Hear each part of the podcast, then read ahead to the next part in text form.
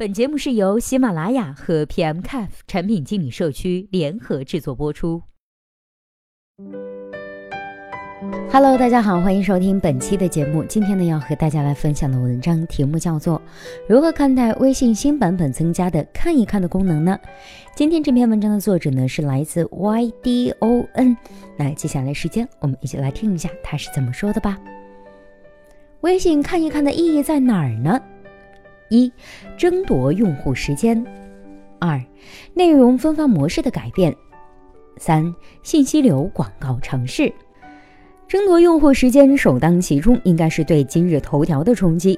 头条用户呢，平均使用时长高达七十六分钟，仅次于微信。同时，头条对内从短视频、问答、微头条、直播等多维度构建内容壁垒；对外呢，通过补贴和降低自媒体准入门槛等手段保障内容生产源。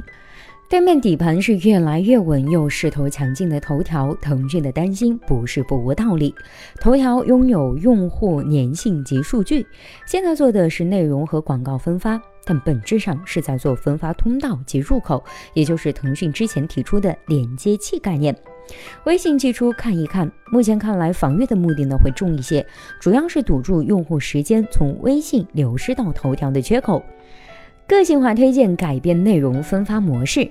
微信之前采用订阅的方式连接用户与内容，这种模式呢符合用完即走的理念。但是从整体来看，通过关系链和订阅的方式传播效率偏低，好的内容常常因此而得不到充分的发掘而石沉大海。个性化推荐引擎可以通过用户的阅读反馈，不断调整内容的推荐量，使更好的内容拥有更大的曝光率。另一方面，通过用户的阅读兴趣分析，结合社交数据，建立更加立体丰满的用户画像，这一步对腾讯构建连接器的作用非常重要。信息流广告的尝试。微信朋友圈广告无论如何优化，其实都是卖力不讨好的主。